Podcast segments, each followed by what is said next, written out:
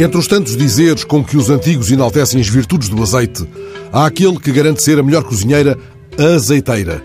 Entenda-se, aquela que não poupa no azeite, até porque comer sem azeite é comer miudinho. Mesmo a salada, diz quem sabe, deve ser bem salgada, pouco vinagre e bem azeitada. Foi aqui e além o nosso viver cotidiano, entretanto temperado por muito azeiteiro. A palavra mudou de campo, ganhou as suas nódoas, o seu azedete. E, no entanto, a verdade e o azeite vêm sempre ao de cima. É o mundo, pois, composto de mudança, tomando sempre novas qualidades, também nesta arte antiquíssima que colhe no saber acumulado a sua verdade mais funda. Azeite, vinho e amigo, o mais antigo.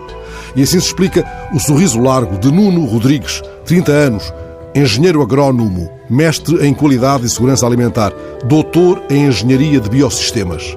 Entrevistado pelo JN, ele define-se como azeitólogo. Sublinha que se trata de profissão recente, sim, não disfarça a inevitável associação com a enologia, claro.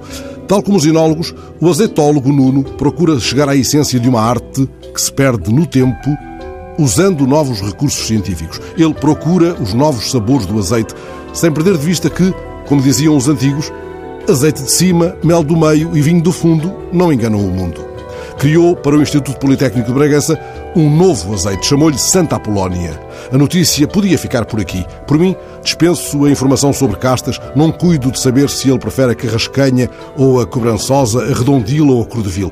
Guardo apenas uma côdea de pão para molhar em meio parágrafo do breve texto da jornalista Glória Pires no JN, aquele em que me é dito que Nuno, o jovem azeitólogo já premiado, desenhou o seu azeite com azeitonas apanhadas nas oliveiras do campus do Politécnico de Bragança. O jornal não revela em que mês foram as azeitonas tiradas das árvores, mas o jovem azeitólogo saberá certamente que quem azeitona colher antes de janeiro, azeite deixa no madeiro.